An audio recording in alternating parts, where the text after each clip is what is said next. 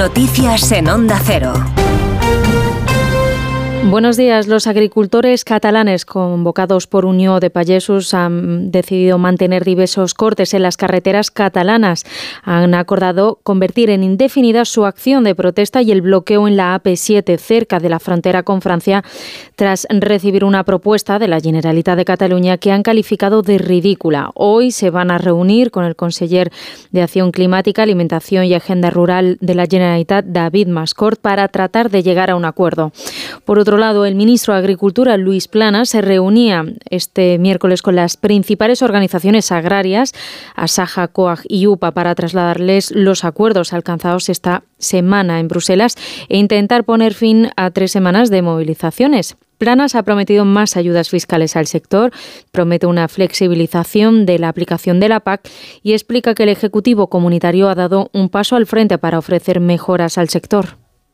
Creo que la Comisión Europea ha dado un paso al frente y ha hecho una serie de propuestas en materia de simplificación de la política agrícola común, pero también algunas de ellas en materia de ley de cadena alimentaria, en este caso la directiva de prácticas comerciales desleales y también de cuestiones comerciales que van en el buen sentido. Ha sido un paso adelante. Y las organizaciones agrarias han dicho que hay avances tras esta última reunión y que aunque van por el buen camino falta concreción y aunque dan mucho por hacer, van a seguir reuniéndose con sus equipos para trabajar en sus propuestas antes de volver a reunirse con el ministro Planas la semana que viene. La presidenta de la Comisión Europea, Ursula von der Leyen, ha llamado a los 27 a modernizar urgentemente sus fuerzas armadas y a coordinar la compra conjunta de armamento. Von der Leyen ha dicho en el Parlamento Europeo que si bien no hay riesgo inminente de una guerra con Rusia, hay que estar preparados porque no es un escenario imposible.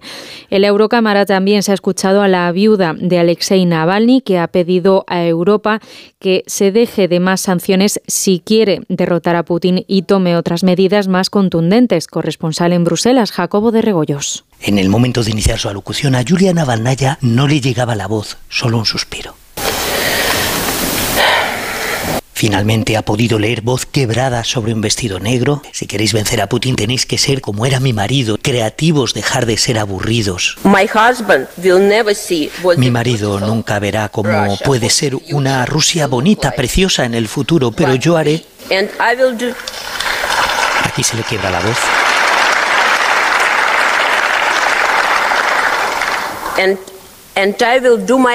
Pero haré lo mejor que pueda para que ese sueño, el suyo, se haga realidad. Dice que Putin lo mató después de torturarlo, ha calificado al líder ruso de mafioso líder de una banda criminal y ha dado a entender que el cadáver de su marido fue incluso abusado después de muerto.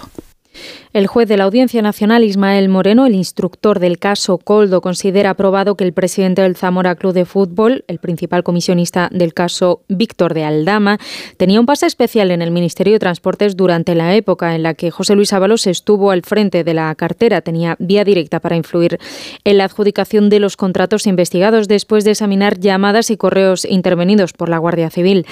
En una entrevista en más de uno, el exministro José Luis Ábalos ha dicho que va a recurrir su suspensión de militancia y ha confirmado que fue el actual secretario de Organización Socialista, Santos Cerdán, quien le pidió que dejara el acta de diputado. Cerdán no actúa de motu propio. Para él está siendo muy duro todo esto. ¿Mm? Pues ya digo, por la relación que tenemos entre los dos. Él actúa en nombre de la dirección, pero tiene ese encargo. ¿Pero no comparte la decisión o sí?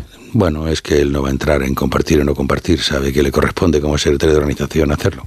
Yo también lo he sido y lo entiendo.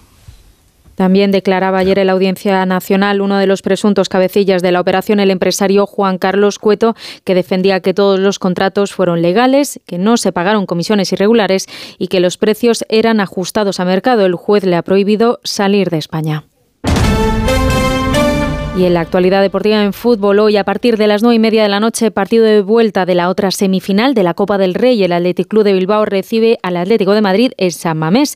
Y además, la selección española femenina de fútbol ha ganado la Liga de las Naciones tras derrotar por 2-0 a Francia en la final disputada en el Estadio de la Cartuja de Sevilla. Eso ha sido todo por ahora. Más información a las 6, a las 5 en Canarias. Síguenos por internet en ondacero.es.